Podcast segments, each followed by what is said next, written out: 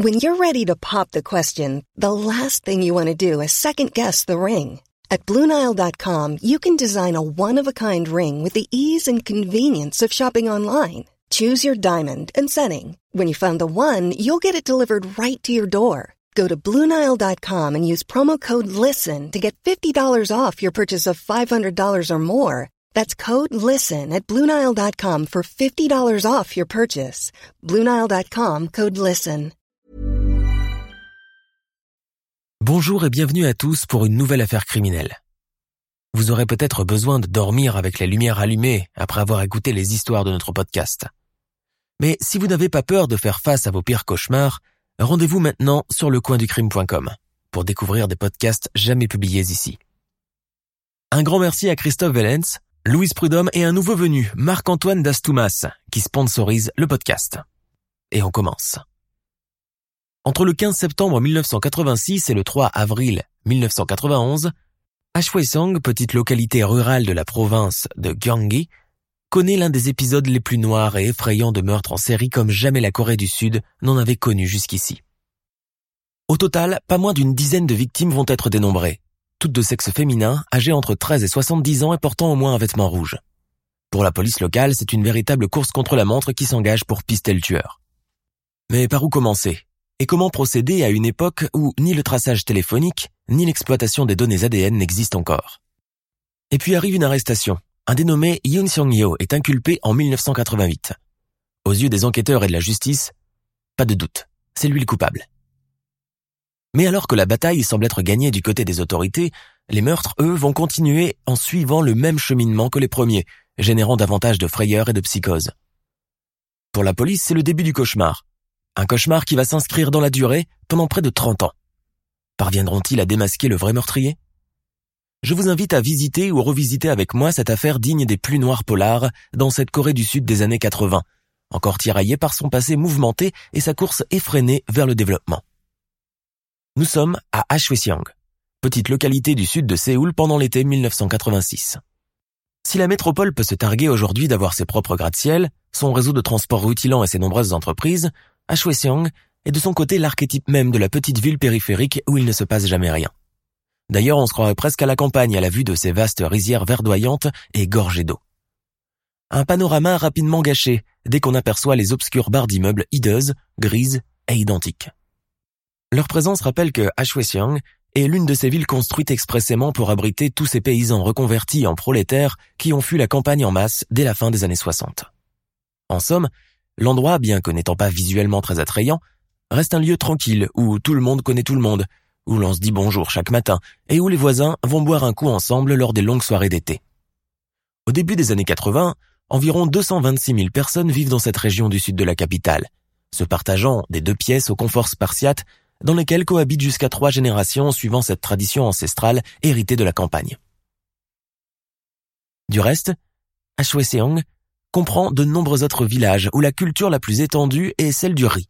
Riziculteurs et ouvriers sont les métiers exercés par la plupart des habitants de ce secteur, souvent sans instruction et ne connaissant uniquement que le travail de la terre. Pourtant, personne ne se plaint. Les pères de famille sont bien trop contents de ramener une paye régulière à la maison et les ménagères sont ravis d'avoir toujours quelque chose pour nourrir leur famille au quotidien. Malgré la pauvreté évidente de la population, aucun acte de violence ou de délinquance n'a jamais été déploré, et ce malgré les ruelles obscures et le manque d'éclairage qui se manifeste dès la tombée de la nuit. La carence évidente en matière de réverbères est d'ailleurs l'un des soucis majeurs de Hwasiang. Le gouverneur fait des promesses mais rien ne bouge, et la population se résigne, fidèle à sa vieille habitude. Il est environ 14 heures ce 15 septembre 1986 quand Park, un riziculteur du coin, s'en va préparer les parcelles et procéder à leur ensemencement. Le soleil est dressé haut dans le ciel, répandant cette chaleur étouffante et humide caractéristique de cette partie de l'Asie où l'hiver rappelle celui de la Sibérie et l'été celui du désert. Coiffé de son large chapeau de paille qui le protège des redoutables rayons, Park jette un regard alentour sur les plateaux de rizières irrigués d'eau. Ici, le processus depuis la semence jusqu'à la moisson se passe de manière traditionnelle, c'est-à-dire comme il y a 50 ans, manuellement et à grand renfort de charrues tirées par des bœufs. Park se pose un moment pour admirer tout le travail abattu jusqu'ici pendant toute la saison estivale sans aucun moment de répit. Du dos de sa main, il écrase un moustique venu se coller directement sur son nez. Les moustiques sont d'ailleurs le fléau de ces rizières. Ils sont omniprésents et, en toute saison, attirés par l'humidité des lieux et les vapeurs macérées qui émanent de la terre. En se penchant pour sortir ses outils, Park aperçoit soudain quelque chose en contrebas, quelque chose qui ressemble étrangement à un pied. Le paysan se frotte les yeux, craignant d'avoir mal vu, alors il s'approche, traînant ses pieds chaussés de bottes en plastique dans la mare d'amidon, le cœur battant la chamade, redoutant le spectacle qui l'attend. Au milieu des jeunes pousses de riz flotte le corps d'une femme trapue, un corps décharné de femme âgée aux jambes arquées vêtue seulement d'un pantalon. L'agriculteur tend une main tremblante pour essayer de la remuer. Elle ne bouge pas, elle est morte. Au secours, à l'aide, allez chercher de l'aide. Il faut moins d'une heure pour que la nouvelle fasse le tour du village. Un cadavre dans une rizière, un cadavre de femme non identifiée, à moitié nue et étranglée avec une chaussette. Tout porte à croire qu'elle a été assassinée. Son cou, gonflé et bleu, porte les traces du nœud qui l'a étouffée. Les autorités locales sont rapidement avisées. Deux policiers arrivent pour effectuer les premiers constats. Ils posent des questions aux riziculteurs encore en état de choc, entourés par les autres habitants, intimidés par la présence des uniformes et incapables d'articuler la moindre phrase. Dans la foulée, une ambulance arrive pour acheminer le cadavre jusqu'à l'hôpital de la province en vue d'une autopsie. Mais c'est Li Wanim, s'écrie une femme qui a réussi à entrevoir le visage de la défunte avant d'être violemment repoussée par les patrouilles. Dégagez-moi ces gens de là. Retournez à vos besognes, tonne l'adjudant en chef de la police. Li Wanim était une habitante de Hwesong, une retraitée de 71 ans. Certains la connaissent de vue, d'autres plus intimement elle passait ses journées à cultiver son potager et revendait ses légumes sur l'un des marchés populaires de Gyeonggi. Lee Wan-him passait beaucoup de temps chez sa fille qui habite Séoul et ne rentrait chez elle qu'à la fin de la semaine. Mais qui pouvait en vouloir à cette femme d'âge vénérable, quasiment une aïeule, pour lui infliger une telle fin Les légistes, une fois le corps examiné, déclarent que la victime a été violée et battue avant d'être étranglée à l'aide d'une chaussette, puis jetée dans la rizière. Elle a probablement été assassinée quatre jours auparavant, compte tenu de l'état de décomposition avancé dans lequel elle a été découverte par le résiculteur. Suite à cette annonce, la police décide de perquisitionner les lieux dans l'espoir de trouver un indice. Pendant plus d'une semaine, les recherches quotidiennes tiennent en alerte l'ensemble de la localité. Chaque jour, les habitants affluent en foule pour observer de loin le travail des enquêteurs, des enquêteurs aux méthodes archaïques du reste. Il est vrai que c'est la toute première fois qu'ils sont amenés à mener un travail d'investigation de cette importance. Beaucoup ne sont pas habitués et ignorent par où commencer. Au bout de dix jours, sans aucun nouvel élément à l'appui, la police locale, dépassée par les événements, finit par déclarer forfait et abandonne les recherches aux grandes dames de la fille de la victime qui s'arrache les cheveux. La justice classe l'affaire sans suite. Et puis, comme il est d'usage dans ce genre de situation, la vie quotidienne finit par reprendre son cours ordinaire une fois les policiers repartis. Park et les autres agriculteurs reprennent le chemin des rizières et tout se calme pendant un moment. Pendant un moment seulement. Dans la soirée du 20 octobre 1986, Park Yun-suk, une jeune ouvrière de 25 ans, prend toute seule le bus de retour pour rentrer chez elle. Assise au fond du véhicule, elle feuillette un magazine de mode qu'elle vient de sortir de son sac. Ses yeux s'attardent longtemps sur une paire de bottes en cuir à talons aiguillés. Le prix certes est loin de correspondre à ses modestes revenus, mais elle parvient à faire des économies, disons dans un mois, elle pourra se les procurer. Park Yun-suk se met à sourire toute seule, s'imaginant déjà avec ses nouvelles chaussures aux pieds. Sangtan, terminus. Elle descend, il est 21h, la station est déserte, la rue obscure. Seule la lumière blafarde d'un lampadaire permet d'y voir un peu clair. Quand est-ce que ce village pourra enfin bénéficier d'un éclairage digne de ce nom? Yunsuk range le magazine dans son sac et hâte le pas. Son immeuble est encore à 2 km de marche. Pour arriver plus rapidement, elle décide d'emprunter un raccourci en longeant un chemin forestier qu'elle connaît comme sa poche depuis toute petite. Mais avant cela, elle doit traverser une canalisation d'eau géante dont les travaux ont commencé il y a une vingtaine d'années avant d'être suspendus, faute de financement gouvernemental. De ce projet avorté reste cette énorme bouche d'égout humide, sombre, rebutante et suffisamment large pour qu'une dizaine de personnes s'y introduisent en même temps. Elle sert désormais de passage souterrain. Yunsuk se rappelle comment, durant son enfance, avec ses petits camarades, elle se lançait le défi de rester à l'intérieur le plus longtemps possible. Généralement, elle finissait par fuir en courant au bout de cinq minutes. Depuis, les choses n'ont pas beaucoup changé. La jeune femme, redoutant de tomber sur un rat, fonce tête baissée et presque en courant dans le tunnel. Une fois dehors, libérée, elle respire un bon coup et reprend un rythme de marche normal. Ça y est, elle n'est plus très loin. Plus que quelques mètres la séparent à présent de son habitation. Alors qu'elle ouvre son sac pour sortir ses clés, la jeune femme sent qu'une main vient se refermer sur sa bouche, tandis qu'une autre lui inflige un violent coup de poing dans les côtes. Yunsuk se cabre de douleur.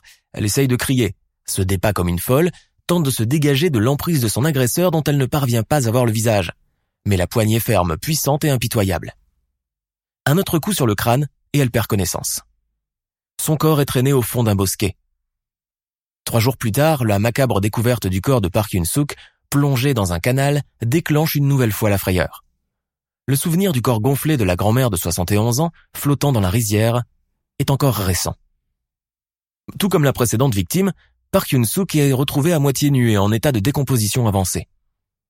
Elle a été étranglée avec la culotte qu'elle portait.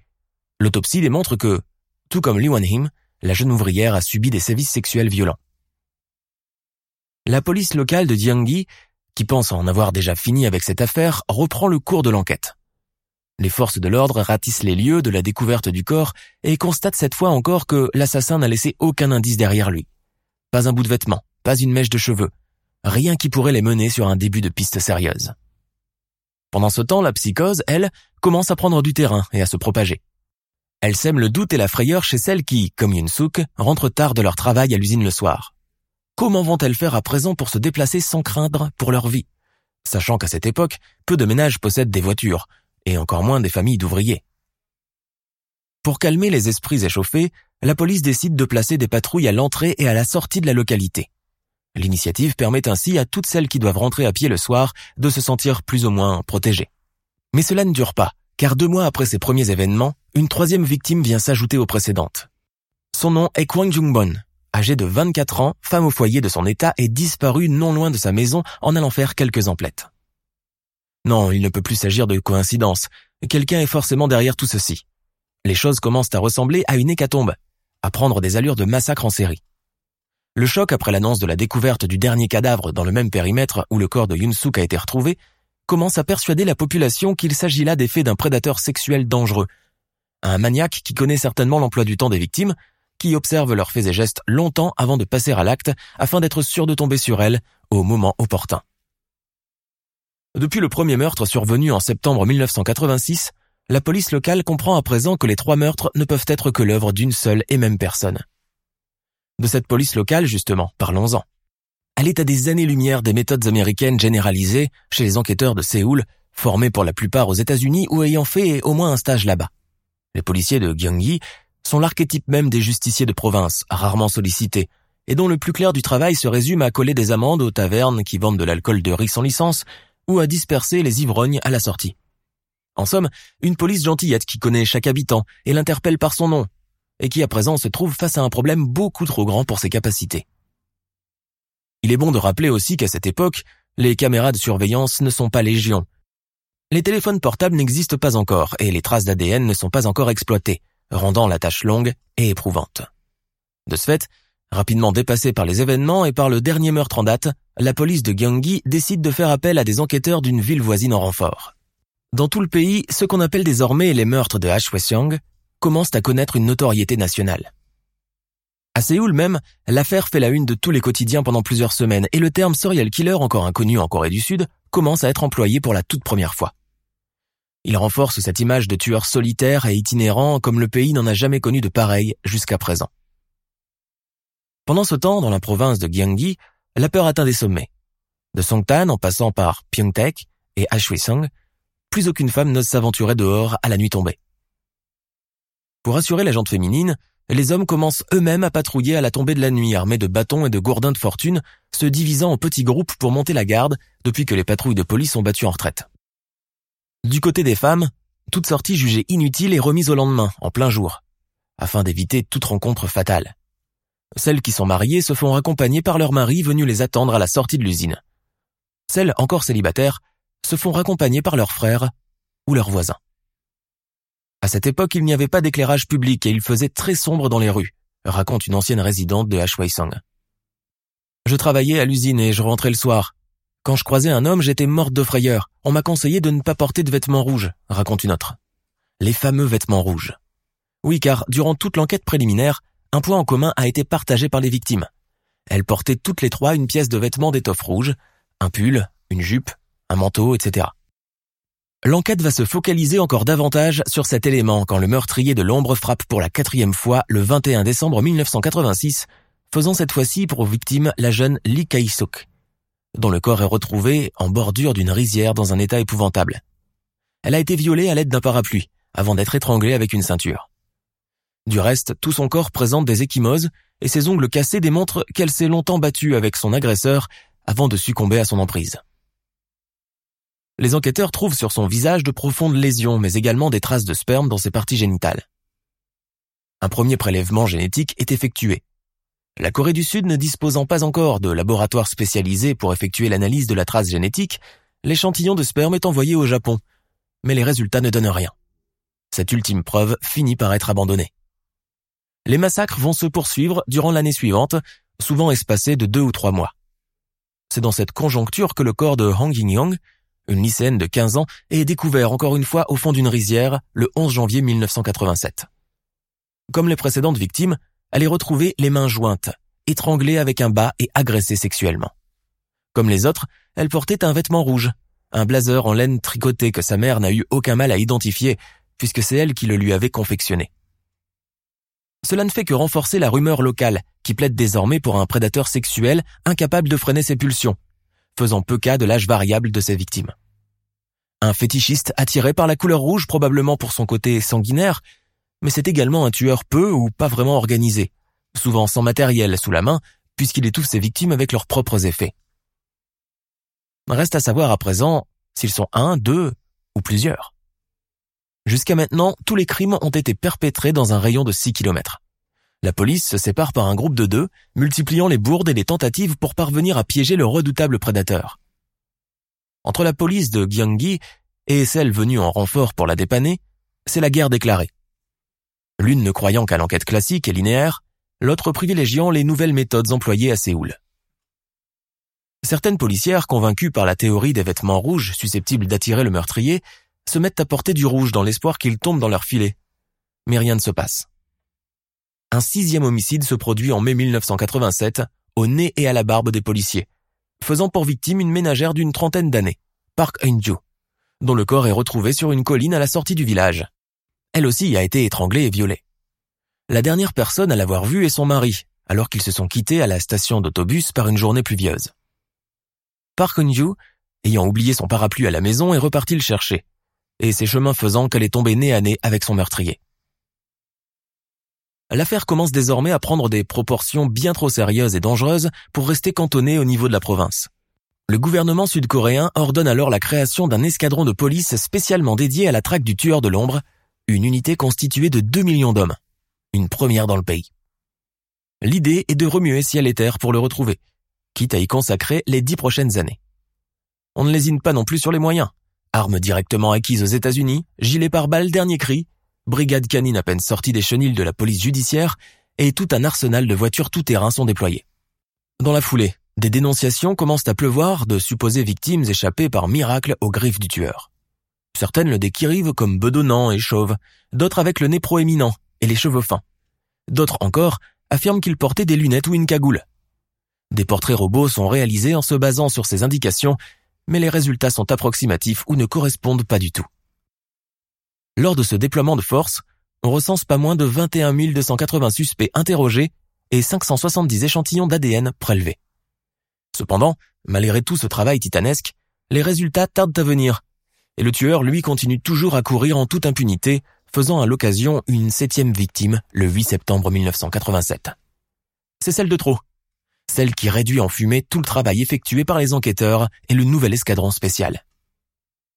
Cette septième victime, Han Gi-sun, quadragénaire et femme au foyer, avait disparu en descendant dans la station de bus de Paltan-Mayon, toujours dans la région de Hwaiseong. Elle est retrouvée bâillonnée, étranglée et violée comme les autres. Du sperme, des traces de sang et des cheveux sont prélevés, mais ces deux preuves, après analyse, ne correspondent à aucune trace génétique de la liste à rallonge des suspects. Reste la preuve capillaire qui, de son côté, a été envoyée dans un autre laboratoire pour expertise. Mais là non plus, aucun résultat probant. Résulte alors un grand sentiment d'impuissance et de frustration parmi toutes les forces de l'ordre. Comment arrive-t-il toujours à leur échapper? Comment se fait-il que, malgré tous leurs efforts, ils ne soient pas encore parvenus à le coffrer? Fin septembre 1987, alors que l'enquête sur le meurtre de Han Gi-seon est toujours en cours, un premier témoignage vient d'effrayer la chronique, un témoignage capital d'un certain Kang, chauffeur de bus de son état qui dit avoir aperçu un homme qu'il n'avait jamais vu auparavant, debout devant la station de bus la nuit où Han Gi-sun a été assassiné. Le chauffeur de bus dresse un portrait saisissant. Un individu menu vêtu d'une veste noire et d'un pantalon en toile grise avec des cheveux coiffés en brosse, un nez pointu et une carrure svelte. Il serait âgé entre 20 et 25 ans. Lorsque Kang a arrêté son bus devant la station, l'homme est même monté pour lui réclamer une cigarette avant de redescendre la fumée, après quoi il a disparu, comme volatilisé. Suivant ces nouvelles descriptions, un énième portrait robot est réalisé, aboutissant à quelque chose d'à peu près ressemblant. Mais les recherches dans ce sens ne donnent encore rien. La vie à Ashwesiang n'est plus la même depuis le début des meurtres inexpliqués, et certains habitants songent déjà à vendre leur logement pour aller s'établir ailleurs afin de fuir le climat de terreur qui règne désormais dans toute la contrée. Chaque femme, peu importe son âge, redoute à présent d'être la prochaine sur la liste du tueur. Les vêtements rouges du reste ont été éliminés de toutes les garde-robes. Il faut absolument rester discrète dans l'espoir de ne pas trop attirer ainsi l'attention de l'abominable assassin. Ce que les habitants de Ashweisang ne savent pas encore, c'est que le meurtrier ne se contente plus de suivre ses victimes dans les chemins de traverse et les stations de bus. En automne 1988, soit deux ans après le premier meurtre, Park Sang-hee une jeune collégienne de 14 ans, rentre chez elle après les cours. La soirée se passe le plus normalement du monde. La jeune fille dîne avec sa mère et sa grand-mère avant d'aller prendre une douche et se coucher. Le lendemain matin, son corps sans vie, mutilé et étranglé, est retrouvé par sa mère. La police ne tarde pas à remarquer que le procédé utilisé par le tueur cette fois-ci est complètement différent des crimes précédents. Ce qui l'amène à conclure qu'il ne peut s'agir là que d'un simple imitateur, un amateur fanatique du vrai tueur. Sinon, pourquoi aurait-il décidé de changer aussi subitement de procédé? Après le meurtre de la jeune Park Sang-hee, la police commence à enquêter auprès du voisinage immédiat de sa famille. Ses soupçons ne tardent d'ailleurs pas à peser sur un certain Yoon Seong-hyo. Yoon Seong-hyo, âgé de 22 ans, travaille dans un atelier de transformation de cuir dans la province de Chungcheong. Ses collègues le décrivent comme un jeune homme timide et peu ouvert, au moment des faits, Yoon est encore célibataire. Il n'a jamais connu de femme, car bien trop complexé par sa polio qui l'a rendu boiteux depuis son enfance.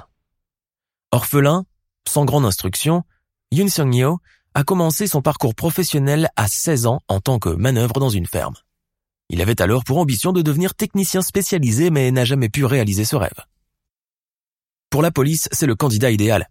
Tous le soupçonnent de s'être introduit en douce dans la chambre de Park Sang-hee pendant la nuit pour la contraindre à avoir des relations sexuelles avec lui. Mais Yoon assure qu'il n'aurait jamais osé l'approcher physiquement, encore moins la tuer. Je n'ai jamais essayé de parler aux filles ni réussi à nouer une quelconque relation avec elles. Je me disais, quelle femme voudrait d'un handicapé comme moi? Il est finalement arrêté le 27 juillet 1989, alors qu'il est chez lui en train de dîner. Quand Yoon, complètement interloqué, demande aux policiers ce qu'ils font là, ces derniers répondent « Cela ne prendra pas longtemps ». Au poste de police, Yoon est interrogé pendant trois jours d'affilée. Trois jours d'interrogatoire serrés et musclés, où les coups pleuvent sur lui. Au terme du quatrième jour, les policiers obtiennent finalement de lui un aveu. Battu par les policiers, affaibli par le manque de sommeil, Yoon relate le déroulement de la soirée qui a précédé le meurtre de la jeune femme. Je suis sorti me promener après le dîner pour prendre l'air. J'ai fumé une cigarette en marchant, je devais à chaque fois m'arrêter pour reposer ma jambe estropiée, puis j'ai encore parcouru quelques mètres quand j'ai aperçu une lumière dans la pièce d'une maison. Je ne sais pas ce qui m'a pris à cet instant, j'ai eu comme une pulsion sexuelle soudaine, une envie de viol. Une petite voix intérieure me dictait ce qu'il fallait faire, m'introduire à l'intérieur de cette chambre, immobiliser cette fille et l'agresser contre son gré. Cela m'excitait à tel point que j'en tremblais. Et c'est ce que j'ai fait. Après avoir étranglé la jeune fille, Yoon a emporté ses vêtements qu'il a brûlés avant de rentrer chez lui pour dormir. Le lendemain, il s'est rendu à son travail comme tous les jours. Pour le viol et le meurtre de la collégienne, la justice condamne Yoon Seong-yo à la réclusion criminelle à perpétuité. Pour les policiers et les enquêteurs, le meurtrier a eu recours à ce qu'on appelle le crime d'imitation. Autrement dit, il s'est inspiré du mode opératoire du vrai tueur. Aucun des crimes précédents ne lui sera cependant attribué. Après l'arrestation de Yoon qui a généré beaucoup de bruit au niveau national, les meurtres s'arrêtent pendant une durée de deux ans, deux ans de répit pour les habitants et surtout les habitantes de Ashweisiang et ses environs. Ce semblant de sécurité retrouvé encourage d'ailleurs plusieurs d'entre elles à baisser la garde, à se montrer moins concernées. C'est alors que le drame frappe une nouvelle fois le 15 novembre 1990. Une neuvième victime est retrouvée, il s'agit d'une collégienne de 14 ans du nom de Kim Mi-young. Non, décidément, c'est loin d'être fini. Le cauchemar reprend de plus belle et la psychose avec. Pour les enquêteurs, le meurtrier a choisi délibérément de faire une pause, afin de persuader la population que le cycle mortel était terminé, pour mieux les surprendre par la suite. Une technique aussi sadique qu'inattendue. Kim Mi-young a été kidnappée, violée puis assassinée alors qu'elle était sur le chemin de retour de l'école. Son cadavre est retrouvé le 16 novembre 1990, soit au lendemain de son assassinat. Comme les huit premières victimes, l'adolescente a été étranglée avec son soutien-gorge et son corps jeté dans un champ. Comble du sadisme, le tueur lui a infligé près de 38 lacérations sur tout le corps avec un rasoir. La dixième et dernière victime en date s'appelle Kwon Sung-seng, une retraitée de 69 ans, assassinée à Bonseungri alors qu'elle était assise à la station de bus dans la soirée du 3 avril 1991. Son cadavre retrouvé dans une colline boisée présente des marques de violence. La police prélève cette fois une empreinte de chaussure, inexploitable, mais aussi des traces de sperme correspondant au groupe sanguin B. Cependant, même avec l'ADN et le groupe sanguin du meurtrier sous la main, la police se sent impuissante. Rappelons-le, nous sommes au tout début des années 90 et l'étude des données génétiques n'en est encore qu'à ses balbutiements. Alors, quoi faire? Attendre une onzième victime pour agir? Les enquêteurs se sentent emmêlés dans un terrible cercle vicieux où le meurtrier éprouve un malin plaisir à jouer avec leurs nerfs. L'ancien détective, Park Duman, aujourd'hui âgé de 70 ans, raconte cette horrible période. Après des années passées à traquer l'assassin dans les rizières et les champs, je peux vous dire que notre haine envers lui dépassait l'imagination. L'une des anecdotes les plus troublantes sur le sujet est sans doute celle qui affirme que le serial killer avait pour habitude de tuer, pendant les soirs de pluie, idéalement en automne et au printemps, juste après le passage d'une chanson à la radio qu'il aurait réclamée. En effet, en effectuant l'enquête dans les locaux de la chaîne de radio, la police est stupéfaite de constater que la chanson est toujours jouée sur les ondes avant l'un des dix meurtres survenus dans la période allant de 1986 à 1991. L'identité du mystérieux auditeur n'a jamais été révélée ou connue du grand public, mais a continué à alimenter la légende urbaine. Certains diront que la chanson lui rappelait probablement de douloureux souvenirs d'enfance, d'autres que c'était un rituel qu'il s'était attribué afin d'affirmer sa marque de fabrique. Mais étonnamment et sans raison claire, les crimes s'arrêtent subitement pendant plusieurs années de suite. Beaucoup de psychanalystes sont sollicités pour dresser le portrait psychologique du tueur. Ces derniers affirment qu'un serial killer ne s'arrête jamais de tuer. Peu importe les raisons et les circonstances, il trouve toujours le moyen de poursuivre sa traque infatigable. Mais alors, pourquoi cet arrêt soudain des meurtres? À Hwaseong, comme à Séoul, les débats sur le sujet mobilisent pendant longtemps l'attention générale. Les habitants pensent que quelque chose de grave est arrivé au tueur. Une maladie incurable qui l'a contraint à l'immobilité, un internement dans un hôpital psychiatrique, une peine de prison pour d'autres motifs, un déménagement à l'étranger, voire qu'il est carrément décédé. Au début des années 2000, Toujours son nouvel élément à l'appui permettant la poursuite des investigations, l'enquête qui a duré près de 15 ans est finalement classée sans suite et le dossier clôturé. Car il faut savoir qu'en Corée du Sud, tous les crimes ont un délai de prescription de 15 ans s'ils restent non élucidés. L'assassin ne risque plus aucune poursuite judiciaire, et quel que soit le degré de gravité du délit. Or, il se trouve que le délai de prescription du dernier crime a expiré justement en 2009, réduisant tout espoir à néant. Il est important de préciser à ce point de notre récit que la Corée du Sud à l'époque des premiers crimes est totalement différente de celle d'aujourd'hui. Les localités rurales comme Hwaseong ont depuis longtemps intégré l'espace urbain. Beaucoup de champs et de rizières ont cédé la place à de nouvelles installations plus performantes, permettant une exploitation plus rapide du terrain.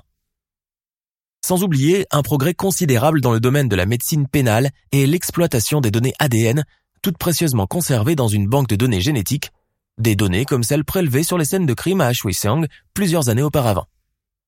Malgré cela, l'affaire n'intéresse plus grand monde, malgré le tapage médiatique qu'elle a suscité. Au demeurant, beaucoup de jeunes n'en ont jamais entendu parler. Il va falloir attendre la sortie d'un film pour que l'opinion publique manifeste à nouveau de l'intérêt pour l'affaire. En effet, en 2003, le réalisateur Bong Joon-ho sort Memories of Murder, le film relate l'histoire des crimes de Wei Sang et brosse le portrait d'un serial killer insaisissable et cruel, obsédé par le sexe et la violence. Dès sa sortie, le film connaît un franc succès en Corée du Sud et reçoit une critique positive de la part des médias locaux et internationaux. Nous ne disons pas cependant que c'est grâce à la sortie du film que l'affaire va finalement être résolue, mais du moins, son importante médiatisation a encouragé les enquêteurs à rouvrir le dossier. ce n'est qu'en septembre 2019 que de nouvelles révélations viennent bouleverser le cours de l'histoire. Elles vont faire la lumière sur l'affaire que beaucoup croyaient éternellement non élucidée. Lors d'une conférence de presse, Ban Jisoo, surintendant général de la police provinciale de Gyeonggi Nambu, fait une annonce qui surprend toute la population. Il révèle que les preuves ADN conservées par la police depuis 30 ans ont enfin parlé. En effet, ce sont bien trois empreintes génétiques similaires qui ont été signalées sur trois des cadavres retrouvés à Hwasong. Grâce au progrès de la science, un nom sort également du lot. Lee Chung-jae. La police repère sa dernière adresse, un modeste appartement qu'il partage avec son épouse dans un village de Gyeonggi. Mais l'appartement est abandonné depuis des années et les voisins n'ont plus aucune nouvelle. En réalité, Lee Choo-jae se trouve actuellement derrière les barreaux, purgeant une peine de prison à perpétuité pour le viol et le meurtre de sa belle-sœur, survenu en 1994. Né en 1966 à Hwaesong, il y a passé les 30 premières années de sa vie. C'est le deuxième enfant d'une famille de paysans reconvertis en prolétaires. Pendant son enfance, il assiste impuissant à la noyade de sa petite sœur dans un étang. Un épisode qui l'a longtemps traumatisé. Alors qu'il est âgé de 11 ans, il est victime d'attouchements sexuels infligés par son frère aîné. Il n'osera jamais en parler à personne de peur de représailles. En 1983, après l'obtention de son diplôme d'études secondaires, Lee Chung-jae en s'enrôle dans l'armée pour effectuer son service militaire. Durant trois années de suite, il occupe le poste de pilote de char. Il retourne à la vie civile en 1986 pour travailler en tant qu'ouvrier dans une usine de pièces automobiles. En 1992, il épouse une femme qu'il a connue dans son usine. L'idylle est de courte durée, à peine un an, au terme de laquelle sa femme finit par le quitter définitivement. Cette rupture, selon la mère de Shun, l'a rendu fou de chagrin et de colère à l'époque. Par la suite, il tente un guet-apens à sa belle-sœur âgée de 18 ans afin de l'attirer dans son appartement dans l'objectif de la violer et la tuer. C'est justement pour ce crime qu'il a été condamné, d'abord à la peine capitale par le parquet de Busan, avant qu'elle ne soit commuée en réclusion criminelle à perpétuité. Dans un premier temps, Lee Shun-jae nie tout en bloc avant de se rétracter et finalement commencer une longue série d'aveux au compte-gouttes. Questionné par les policiers sur les motifs qui l'a incité à violer et à tuer des femmes, Shun donne une réponse évasive. Je l'ai décidé un beau jour en me levant le matin. Il me fallait assassiner des femmes. Il avoue d'abord deux meurtres, se donne une trêve d'un mois avant de confesser encore les dix autres survenus à Hwasong et encore deux autres que la police n'a pas réussi à identifier. Il faut au total neuf interrogatoires pour pouvoir enfin rétablir la vérité. Mais Lee Shun-jae ne cache-t-il pas d'autre chose encore? La nouvelle des aveux du meurtrier plonge l'ensemble des Coréens dans la stupeur et l'horreur la plus totale. Le serial killer, qui a réussi à passer entre les mailles du filet pendant plus de trois décennies, qui a mené en bateau un puissant escadron d'unités spéciales, composé de deux millions d'hommes, qui a semé la terreur et la psychose partout où il passait, a finalement parlé. En plus de cela, il ne paye pas de mine décharné comme il l'est et s'exprimant presque à voix basse. C'est donc lui, ce serial killer, tant redouté Dans les locaux de la police judiciaire de Séoul, c'est l'ébullition. Beaucoup n'arrivent pas à croire que le mystérieux tueur est enfin sous les verrous et qu'il est même prêt à collaborer sans pression. Lee Chun-jae, 53 ans, est un petit homme maigrichon au visage pointu et pâle, aux cheveux noirs et luisants ressemblant à du pelage de chat. Assis sur une chaise, il relate tranquillement et dans les moindres détails les circonstances, le mode opératoire, l'emploi du temps, les raccourcis qu'il prenait pour traquer ses victimes, leur terrible agonie sous la pression du nœud pressé autour de leur cou. Les policiers sont à la fois écœurés et scandalisés par tant de sadisme. La froideur de Lee, le ton détaché qu'il emploie pour parler de tout ceci est déstabilisant, glaçant. Mais Lee Chujae ne se contente pas seulement de récits oraux. Muni d'un bout de papier et d'un feutre noir, il trace des plans, dessine des schémas détaillés, donne des informations sur telle ou telle victime. Celle-ci avait des pellicules, celle-là portait de dessous en dentelle. Les adolescentes avaient de petites poitrines fermes, tandis que les plus âgées avaient la chair molle et flasque et prenaient davantage de temps pour rendre leur dernier soupir. Il ajoute que la première victime, Li Wanhim, avait les mains calleuses car c'était une paysanne de l'ancienne génération. Aucun détail ne lui a échappé. Interrogé à propos de la couleur rouge censée l'avoir attiré, Li Shun-jae dit que ce n'était là qu'un détail parmi d'autres. Cela l'a d'ailleurs fort amusé quand il l'a lu à l'époque dans les journaux. En tout, Li Shun-jae avoue 14 homicides dont les 10 perpétrés à Hwasong entre 1986 et 1991. Plus quatre autres commis durant la même période mais dans un autre village. L'identité de ces quatre autres femmes est restée inconnue, bien qu'une nouvelle enquête ait été ouverte sur le sujet.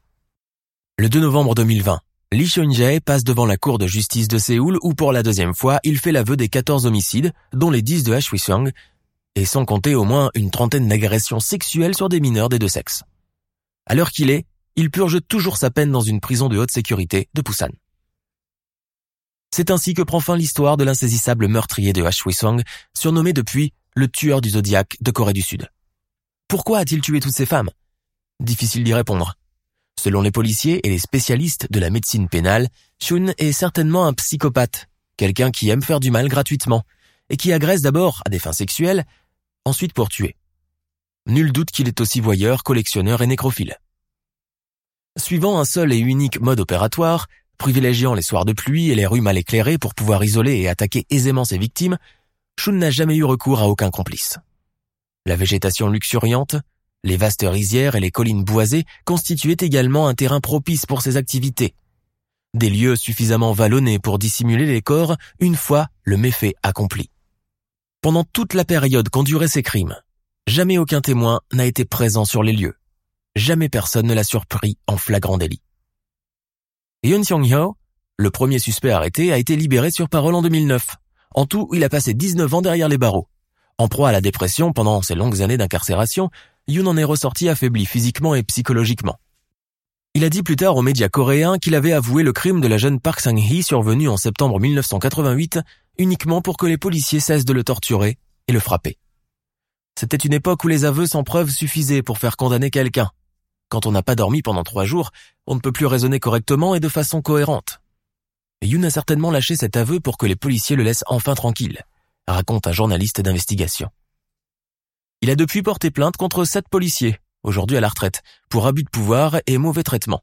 Mais aucun n'a été poursuivi ni condamné. Même si la justice a prouvé mon innocence, je veux effacer ma fausse accusation et retrouver mon honneur perdu, car c'est tout ce qui me reste, a déclaré Yoon Sung-yeol lors d'un reportage télévisé de la chaîne Arirang TV en 2019. Pour celles et ceux qui souhaitent en savoir davantage sur le sujet, je ne peux que vous conseiller l'excellent opus coréen Memories of Murder. Un film réussi, aussi bien au niveau de la trame qu'au niveau des choix du casting et de la musique. La réalisation a su capter l'essence de la Corée du Sud des années 80. Un mélange de polar et de réalisme exacerbé qui a tout pour plaire aux passionnés des affaires criminelles.